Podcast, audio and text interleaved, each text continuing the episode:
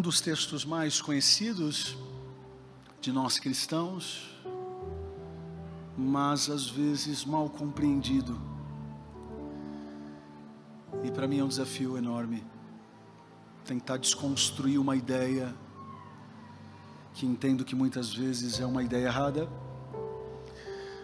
mas tentar construir algo, algo altamente bíblico, evangélico, cristocêntrico para esse tempo dominical que nós estamos tendo.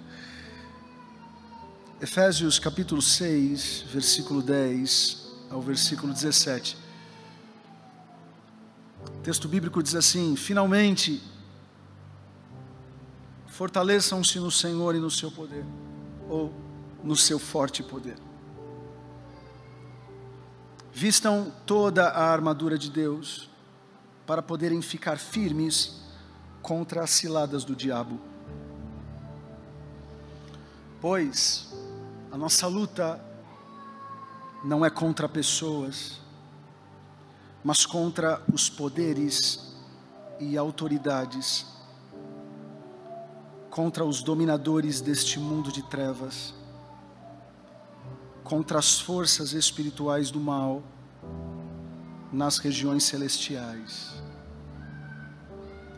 Por isso, vistam toda a armadura de Deus, para que possam resistir no dia mal e permanecer inabaláveis. Falem comigo, inabaláveis. Depois de terem feito tudo. Assim, mantenham-se firmes, cingindo-se com o cinto da verdade vestindo a couraça da justiça, e tendo os pés calçados com a prontidão do Evangelho da paz. Além disso, usem o escudo da fé, com o qual vocês poderão apagar todas. Igreja, olha para mim.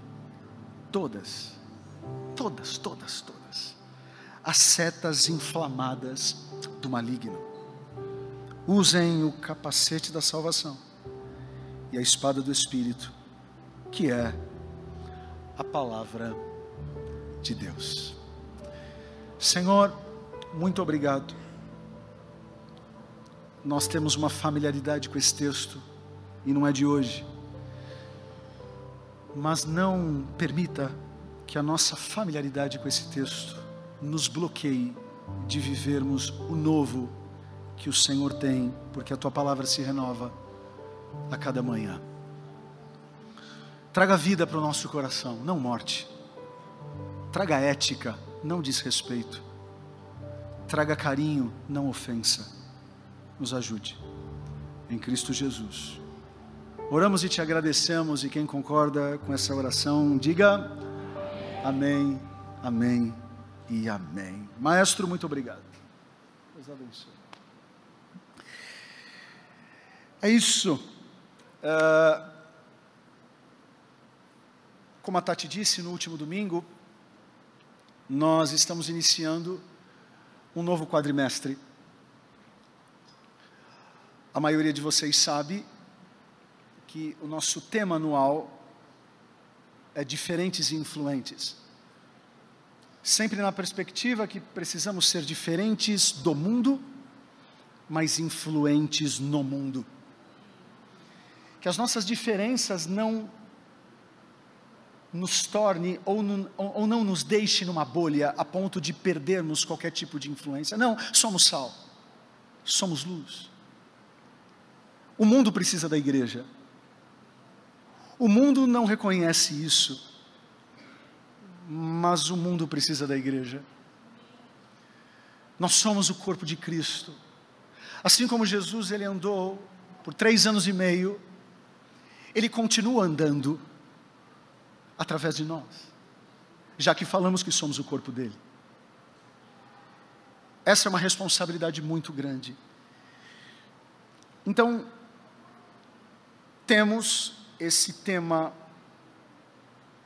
anual Porém, a gente também divide o nosso ano em três quadrimestres. No primeiro quadrimestre falamos muito sobre visão, mas nesse quadrimestre nós vamos falar sobre consciência. Consciência de quem somos. Né? Se no primeiro quadrimestre aprendemos muito sobre a visão de quem Deus é, esse quadrimestre é para termos a compreensão de quem somos em Cristo Jesus. Quem somos? E esse é um tema que nós estamos trabalhando aí em todos os nossos cômodos hoje. E para a gente ganhar tempo e, e, irmos direto ao ponto, um dos princípios, oh, um dos princípios, eu ia falar um dos principais pontos, mas um dos princípios que o apóstolo Paulo estava ensinando nesse momento à igreja de Éfeso, é que se nós desejamos viver uma vida cristã em alta performance, a gente vai precisar se submeter ao padrão, ao padrão bíblico de sobrevivência. Se nós queremos viver num mundo caído, sem estar caído, a gente precisa aprender dessa palavra que é vida. Por isso que eu digo que ele é um texto muito conhecido, mas às vezes muito, muito pouco praticado. E o apóstolo Paulo ele já começa dizendo o seguinte: finalmente, fortaleçam-se no Senhor e no seu forte poder. Para Paulo, a intenção de Satanás em querer nos roubar, matar e destruir é tão grande que as nossas próprias fortalezas não serão suficientes para aguentar o tranco. Hein, Márcia? Você pode ser filho do Hércules, você não aguenta. Rodrigo, não existe Hércules, tá bom. Trineto de Sansão, você não aguenta. O Paulo está falando o seguinte, ei, ou vocês se fortalecem no Senhor, ou vocês vão perder batalhas atrás de batalhas nesse mundo que não está brincando de ser mundo, mas muitas vezes nós estamos brincando de ser crente. E é interessante que esse verbo no grego, fortaleçam-se, é uma expressão de continuidade. No texto original, esse verbo, ele tem essa ideia de continuidade. Ou seja, se fortaleçam hoje, se fortaleçam mais amanhã e assim por diante. O problema é que a gente coloca ideia, uma ideia na cabeça de que depois que a gente vai se batizar, a gente vai sair como Hércules ou como sei lá quem, e, e a gente uh, me segura. E a gente sabe que não é bem assim. Estou falando muito de Hércules, né? Estou precisando parar de ler mitologia grega. uh, a gente vai construindo essa ideia de que uma vez levantando as mãos e aceitando a Jesus, a gente vira um, um touro, a gente vira um rolo compressor, e quem tiver na minha frente eu passo. E, e a gente sabe que na vida real isso não acontece. Se nós não nos fortalecermos no Senhor e na força do Seu poder, a gente quebra. E quebra feio se nós não tivermos uma vida regrada, devocionalmente falando, se nós não, se nós não tivermos disciplinas espirituais, a gente quebra. Se você não quebrou até hoje, é, eu não estou profetizando, mas você vai quebrar. Se você não levar a sério disciplinas espirituais para a sua vida. Você pode até vencer no campo físico, mas no campo, no campo espiritual você vai ser um perdedor. E cá entre nós, eu acredito que esse campo é um campo muito mais importante do que o que a gente vê aqui. Tanto é verdade que o apóstolo Paulo continua dizendo que a nossa luta não é contra pessoas. Não é contra a minha sogra, não é contra a tua sogra, não é contra a minha mãe, não é contra a minha irmã. A nossa luta não é contra patrões, a nossa luta não é contra empresas, a nossa luta não é contra pessoas, mas contra os poderes e autoridades, contra os dominadores deste mundo de trevas, contra as forças espirituais do mal nas regiões celestiais. E aqui é o grande desafio. Porque como ter a maturidade em não lutar contra pessoas, quando na vida real a gente sabe que o embate ocorre com pessoas. Paulo aqui ele está brincando com a gente. Como ter a maturidade de não revidar uma ofensa, sendo que na vida real são pessoas de carne e osso que nos ofendem? O cara me ofende, eu vou falar, por Chaves. Alguma coisa? Não, teoricamente, nesse mundo doido, o Fernando me ofende, eu ofendo o Fernando. O cara me manda, o, o Rodrigo me manda um e-mail mal educado, eu devolvo o e-mail mal educado. E quando eu estava lendo esse terço, é, esse terço, está amarrado. Quando eu estava lendo esse texto,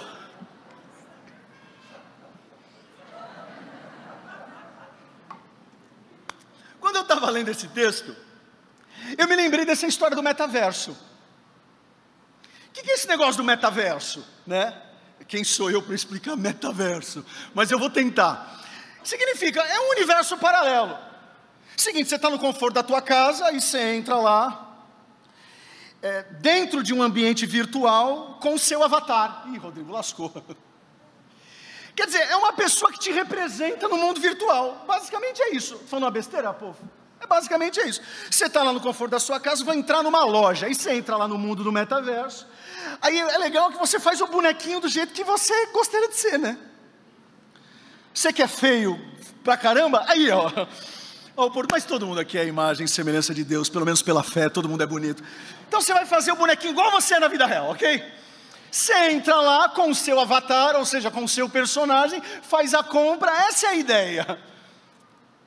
Nas devidas das proporções, e me perdoe se eu estiver abusando aqui, o que o apóstolo Paulo está falando é, é, é mais ou menos o seguinte: nós de carne e osso devemos enfrentar os que nos ofendem de uma forma tão ética, tão assertiva e tão evangelística, que quem vai lutar por nós num outro universo é o Senhor. Estão aqui comigo, sim ou não?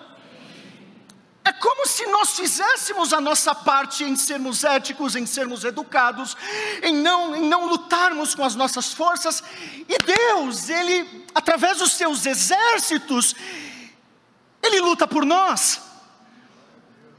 Não significa que, que, que, que, você vai se anular, não, muito pelo contrário, você vai se posicionar. Mas o que significa é que se alguém te ofende, você não vai precisar ofender. Se alguém, te, se alguém te xinga, você não vai precisar xingar. Porque quando nós compreendemos isso, a gente vai começando a experimentar que o maldoso não. Vamos lá, eu já falei isso aqui, eu preciso repetir. A pior maldade do maldoso é te fazer maldoso como ele. Olha para a pessoa que está ao teu lado e fala assim: Você não vai me deixar igual a você. Estou brincando. Você vai me deixar igualzinho a você. Amém. Glória a Deus.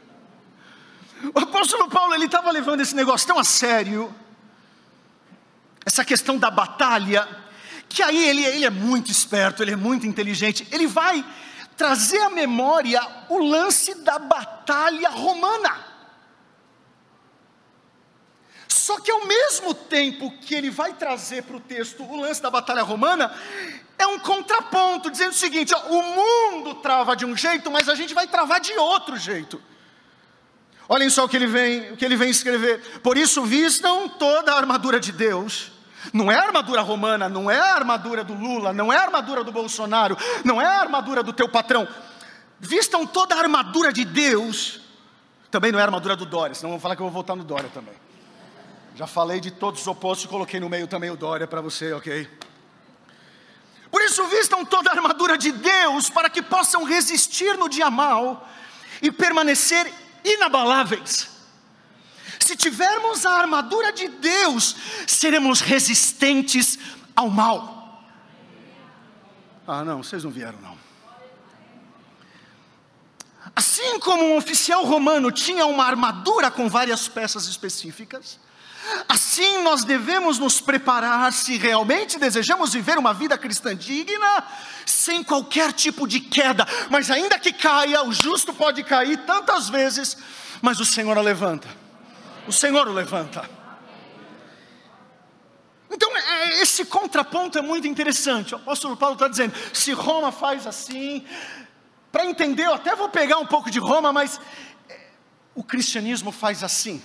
Se o mundo faz assado, a igreja faz de outro jeito. E é, e é poder profético que a gente não pode perder como corpo de Jesus.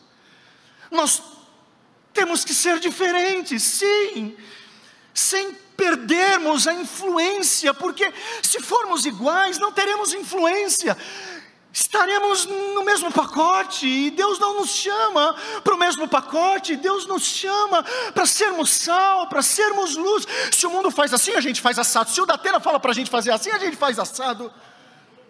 Por quê? Porque não, não são as pessoas que nos guiam, o nosso padrão não é o mundo, o nosso padrão é o Evangelho. Que peças seriam essas desse armamento?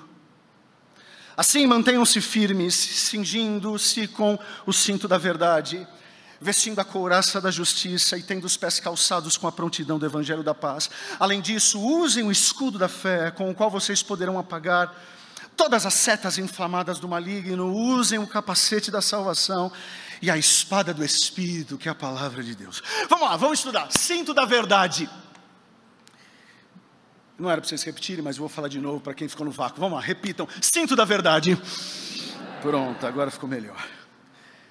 Olhem só que coisa interessante. É, o cinto que a gente usa hoje é um cinto mas é dessa figura. O cinto romano era um cinto largo. Porque não era para segurar calça jeans, era para segurar, você imagina, trocentas coisas, né? E ele ficava, esse cinto, até hoje fica assim, mas o romano ainda mais, ficava na região dos rins. Só que tem um detalhe: rins para o judeu é o centro das emoções. Por isso que quando você fala assim, ai, senti um frio na barriga. Para o judeu ele leva isso a sério. O centro das emoções para o judeu, a gente fala na barriga, brasileiro, né? Mas o correto é falar, eu, o, judeu fala, eu, eu, sinto frio nos rins, porque quando eu me emociono, eu, quando eu me emociono, eu sinto aqui. Quando o apóstolo Paulo vem dizer o seguinte, coloquem um cinto nas emoções, uau, não é um cinto qualquer, é o cinto da verdade. Ou seja, pouco importa o que você está sentindo, amarra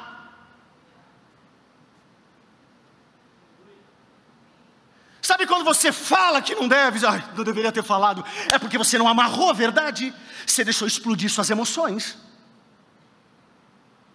O que o apóstolo Paulo está falando é o seguinte: ei, peguem a verdade e amarrem a ponto de vocês não exalarem a emoção, mas exalarem aquilo que Deus é através de vocês.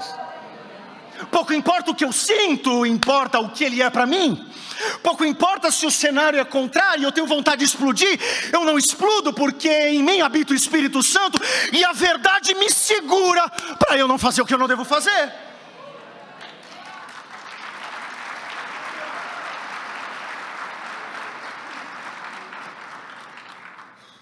Trata então de aplaudir agora cada peça que eu falar. Senão as outras vão ficar tristes. Estou brincando couraça da justiça.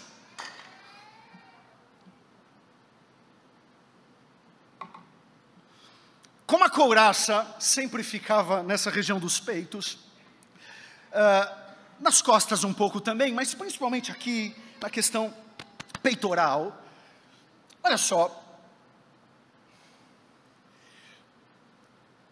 O que uma couraça queria proteger é o quê? O que vocês acham? É óbvio, o coração. E coração, para o judeu, não é o centro das emoções, porque o centro das emoções para o judeu, para o judeu são os rins.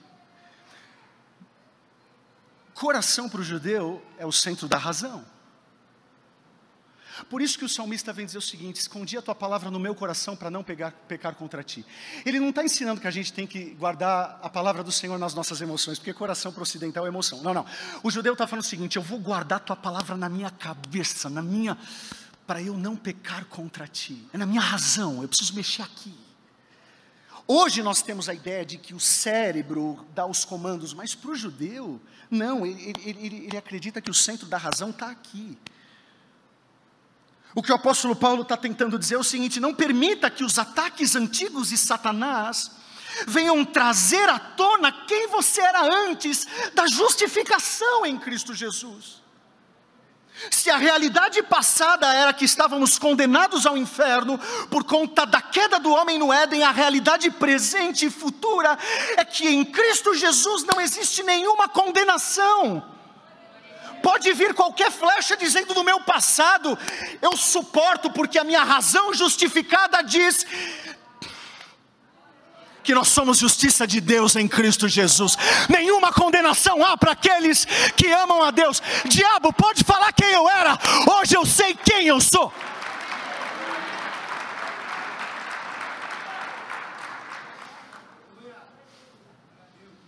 Terceiro escudo da fé que apaga as setas inflamadas. Aqui também tem uma coisa interessante, porque a maioria dos escudos antigos de exércitos pobres, os escudos eram de madeira. Só que o, o Império Romano ele tinha um outro nível de exército, né? Não é à toa que foi e venceu por muitos anos. Só foram perder para os bárbaros 400 anos depois, se não mais. O, o, escudo romano, ele não era só de madeira, mas ele tinha uma outra por, pro, proteção além da madeira. Que proteção era essa? Era uma proteção para que os dardos, as setas dos outros inimigos que vinham com estopa e querosene, não viessem a arrebentar a, o, o escudo de madeira. Com essa proteção, na maioria das vezes de couro, quando a flecha com fogo chegava, ela não acabava com os escudos romanos. O Paulo está dizendo é o seguinte, e aqui tem uma questão muito bonita, porque madeira no Antigo Testamento significa natureza humana. O que o apóstolo Paulo está querendo ensinar é o seguinte: se vocês forem com a natureza de vocês, sem nenhuma proteção nesse escudo, vocês caem. Mas se vocês tiverem um revestimento do Espírito Santo, podem amaldiçoar, pode fazer macumba, boa cumba, tricumba maldição evangélica não pega, porque nós somos lavados e remidos pelo sangue de Jesus. O nosso escudo é um escudo de fé.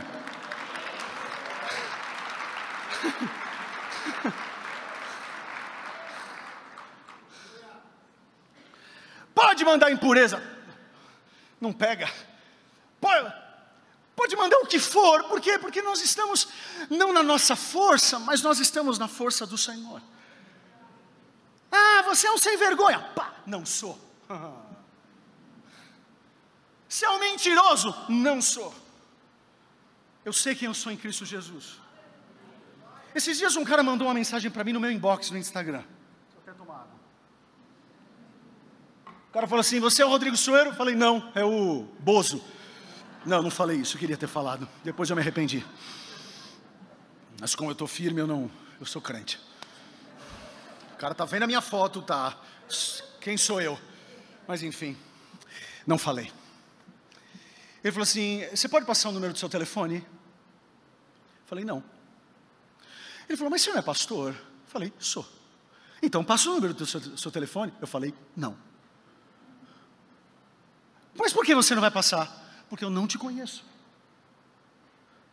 Se você quiser falar alguma coisa, fala aqui. Aí ele fez aqueles pedidos estranhos de Instagram, conhece? Pedidos.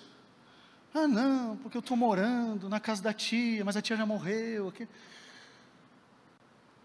Aí eu não respondi. Fiquei na minha. Sim, três horas sem responder. Não foi três anos. Não foram três anos, três horas. Aí ele começou a escrever. Eu já sabia. Você não é pastor coisa nenhuma. Você é um sem vergonha. Eu falei, rapaz. Por isso que eu me arrependi. Eu devia ter falado que eu era o Bozo. Você entendeu agora porque eu me arrependi? Ei, deixa eu falar uma coisa. Quando nós temos o escudo da fé, por mais que as pessoas dizem aquilo que elas acham que nós somos, nós sabemos quem somos em Cristo Jesus. Agora tem gente que é muito peito aberto, recebe tudo. O cara da Austrália te critica, você já entra em estado de depressão. Um cliente teu, que foi, ele começou ontem a ser teu cliente, já está te falando um monte de asneira, você já está em crise por conta da empresa que você abriu. Se defenda mais. Maior é aquele que está na gente do que aquele que está no mundo. Não significa que você não tem que melhorar, não significa que você não tem que gostar de feedback, eu não estou falando nada disso. Mas tem algumas críticas que entram no nosso coração, que se a gente não se blindar, a gente morre. Morre emocionalmente. Eu preciso, não preciso ir longe, aconteceu isso comigo. Alguns dois meses atrás, poucas pessoas sabem disso, eu estava no meu Instagram. E aí, eu, eu, eu postei um negócio e assim, se tem uma pessoa, vocês, quem me segue sabe o que eu estou falando, eu fujo de falar, ainda mais essa polaridade política, eu fujo, eu estou pagando para não falar de política. Eu só tenho que falar que você tem que votar, então ora a Deus para saber quem você tem que votar. Mas eu estou fugindo de, desses debates polarizados porque eu tenho mais do que fazer. Aí eu postei uma coisa, o cara interpretou politicamente uma coisa que não estava.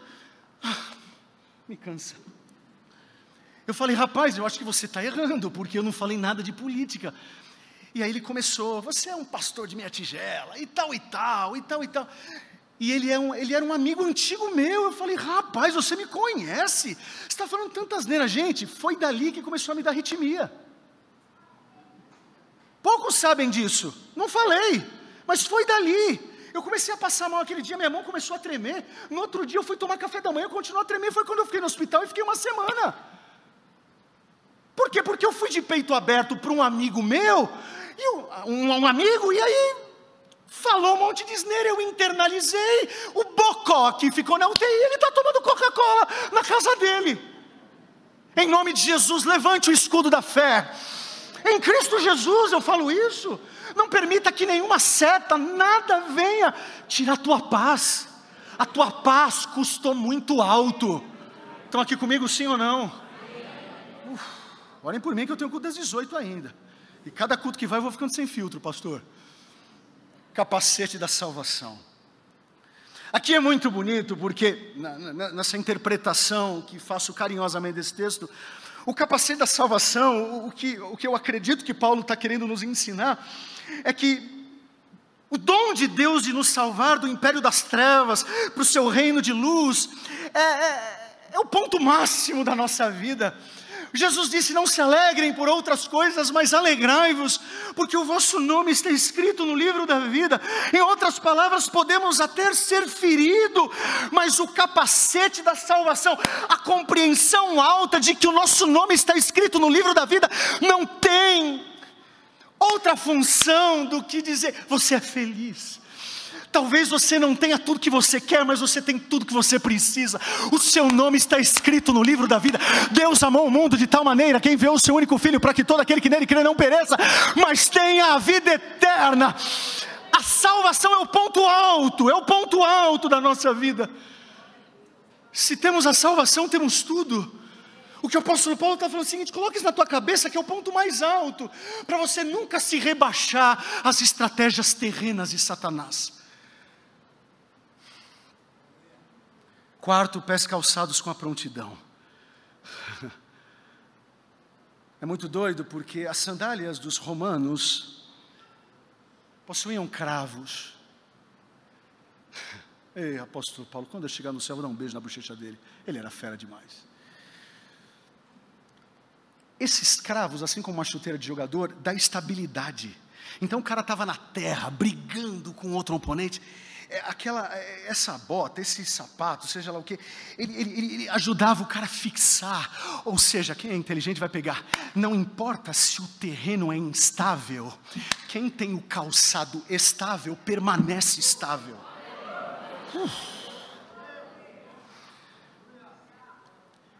E aqui é, é, o calçado da paz. É, pouco importa se o nosso mundo é instável, o Evangelho nos dá segurança. A bota do Evangelho nos dá segurança para permanecermos na rocha, ainda aqui. Escute, mesmo que Satanás tenha te dado uma rasteira, você não vai ficar no chão para sempre. Se levanta, se levante hoje. Se levante hoje. Em Cristo nós somos inabaláveis por conta dessa alegoria que ele vem trabalhar. Nós, por mais que tudo esteja em desacordo, em desordem, o Evangelho nos dá segurança, nos dá tração. Se eu pudesse fazer uma tradução do grego para o português, o que o apóstolo Paulo está dizendo é o seguinte: Fique com a bota, fique com o calçado do Evangelho, porque o Evangelho dá tração para você não cair em meio às instabilidades. E aqui eu me lembro da, da, da, do pedido de Jesus de dar a outra face. Perceba que Jesus diz o seguinte, esse é um texto também que a gente pula da Bíblia: se alguém te der um tapa na cara, a, a Bíblia não fala que a gente tem que fugir, porque seria uma boa cá entre nós. Se alguém te der um tapa na cara, foge, para você não ter vontade da outra. Quer dizer, não a outra não, um outro tapa. Seria inteligente. Ó, se alguém te ferir, sai correndo, porque aí você não vai ter, vai cair na tentação de dar um murro. Mas Jesus ele fala assim: não, fica. Se alguém te ferir a outra face, dá outra. Ou seja, o teu o teu calçado é tão de paz que ele vai te dar tração para você não querer ir para cima, ser fixa.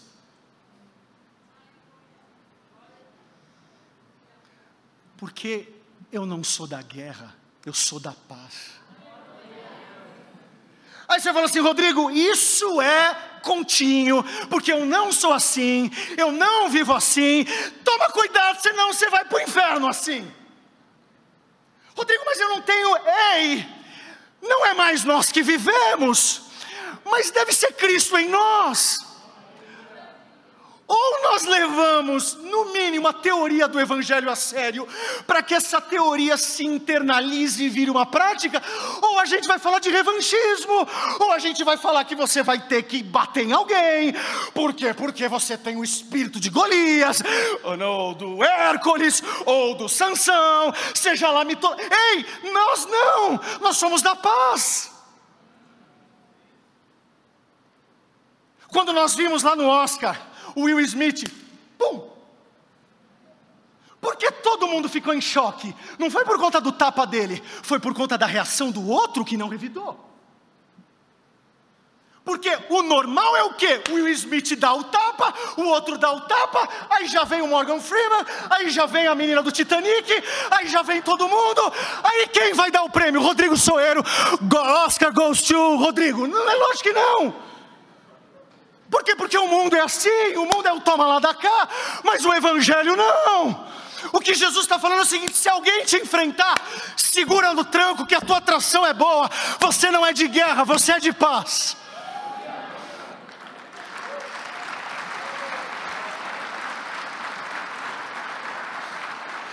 E aí faz todo sentido, povo, sabe por quê?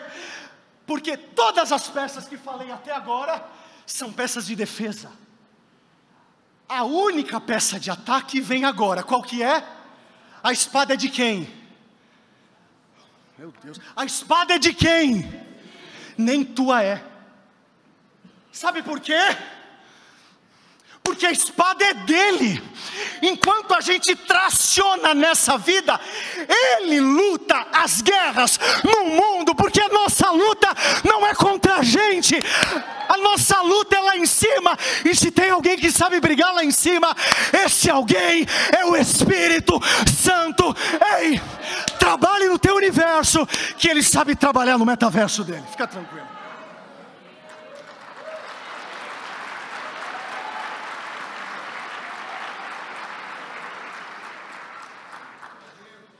Vocês estão aplaudindo porque vocês querem, né?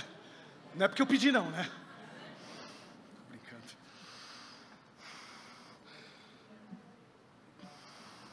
Você falou, Rodrigo, não desisto. Eu, não dá não. Eu sou pavio curto. Esse sermão é para você. Esse sermão é para mim. Até você que é tão santo, esse sermão é para você. Porque o mundo está ruim. A pergunta é como que a gente tem lutado? Eu vou para o caminho final desse texto perguntando como que a gente tem lutado. Você tem se rebaixado? Eu tenho me rebaixado? Como eu disse, me rebaixei esses dias. Fui para uma briga que não era minha. Fui para um nível de guerra que não era meu. Me lasquei. Onde fui parar? Na UTI. Ei, muitas vezes gastamos mais tempo canalizando nossas energias em coisas indignas, do que se nós canalizássemos a nossa fé em coisas dignas do Evangelho, se cumpríssemos o que o apóstolo Paulo está falando aqui, nós viveríamos com uma qualidade de vida impressionante.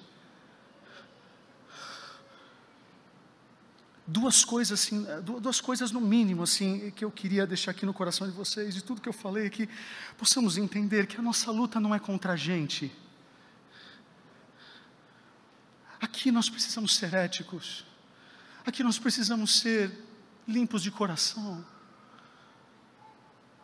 Desculpe ser prolixo, mas eu preciso repetir. Rodrigo, mas é difícil, mas eu. Tô... Ei, quem disse que é fácil? Quem disse que é fácil? Mas é o correto. Não dá para a gente pensar num país que mais de milhões, milhões e milhões de pessoas com, pó, com, com, com, com pobreza, extrema pobreza, e a gente discutir armamento. Não dá. O preço de uma arma paga seis meses a comida de uma criança. Não dá para a gente discutir violência ainda como igreja. Não dá para a gente ficar nesses sentimentos de ódio e carregando ódio. Não dá, não dá. Não combina com quem tem tração de paz. Não combina, não combina com quem tem tração de paz. Não combina, não combina. Ei, segura, segura o tranco, segura, o, teu calçado é bom, o teu calçado não é de guerra, o teu calçado é de paz. E não é à toa que o apóstolo Paulo falou desse tipo de campo, porque é, já dizia o autor, a vida cristã não é um parque de diversões, a vida cristã é um campo de guerra. Ei, está com o teu casamento desmoronando? Guerrei certo. Você está com os teus filhos fora da igreja? Guerrei certo. Você está com, tá com, a tua vida financeira do avesso? Ei, até quando você vai tentar com as suas próprias forças? Será que você não precisa ter a humildade de pedir ajuda para alguém que manja de dinheiro mais do que você? Ou você vai ficar pedindo. Já, os bancos estão fugindo de você, não aguenta mais você. Você está dando calote até em você mesmo.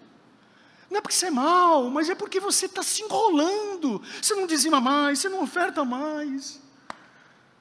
Você está tá com pecados crônicos, ei, que tal voltar a atividades espirituais, disciplinas espirituais diárias? O problema é que a gente está querendo, desculpa fazer esse paralelo, mas é o que vem à mente, e é o que estão falando, a gente está querendo entrar no metaverso. Ei, você, como chama o filme aí que saiu agora? O Vampiro. Eu estou ruim hoje, né? Não estou nada evangélico hoje, né? Ok, como chama aí? Tem alguém que não é crente aqui também comigo? Como chama? Hã? Doutor Estranho. Tem crente que está estranho. Está querendo entrar no metaverso. Esse universo não é teu. A palavra de ordem hoje é: abaixem as armas. Eu, o Senhor, lutarei por vocês. Assim diz o Senhor dos exércitos.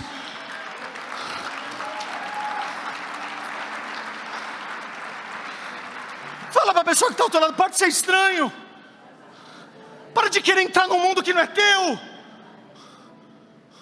Tem gente que nem fala que não sabe o que é isso. É bom, não gasta dinheiro no cinema. E eu fiquei sabendo que esse filme é ruim, então nem vai. Pronto, dei spoiler aqui. É ruim pra caramba. Rodrigo, você tem Bíblia para isso? Levanta as tuas mãos, Deuteronômio, capítulo 20. E eu fiz questão de pegar um versículo do Antigo Testamento.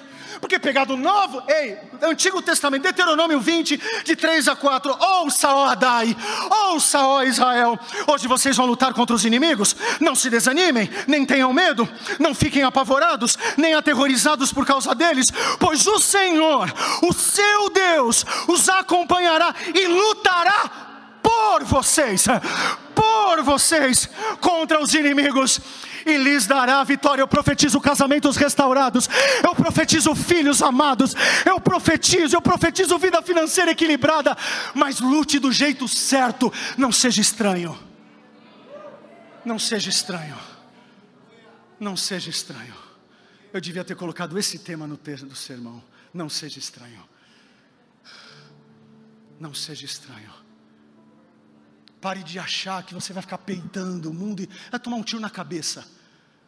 Para de achar que vai ser tudo no grito. Toma cuidado com isso. Ei, você não é do mal, você é do bem. Você é um mocinho em Cristo Jesus. Você não é o bandido, não. Bandido é quem veio roubar, matar e destruir. Você é do bem. Quem vê pornografia, você é do tipo de gente que fala assim: Eu não vejo essas coisas. Ah, não é homem. Sou homem, mas não vejo essas coisas. Eu tenho uma mulher em casa. Você briga de um outro jeito.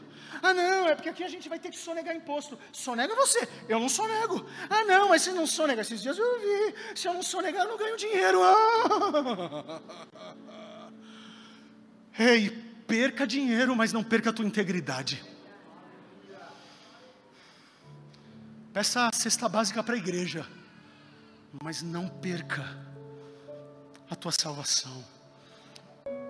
O teu nível da compreensão da salvação é maior do que todo o teu corpo.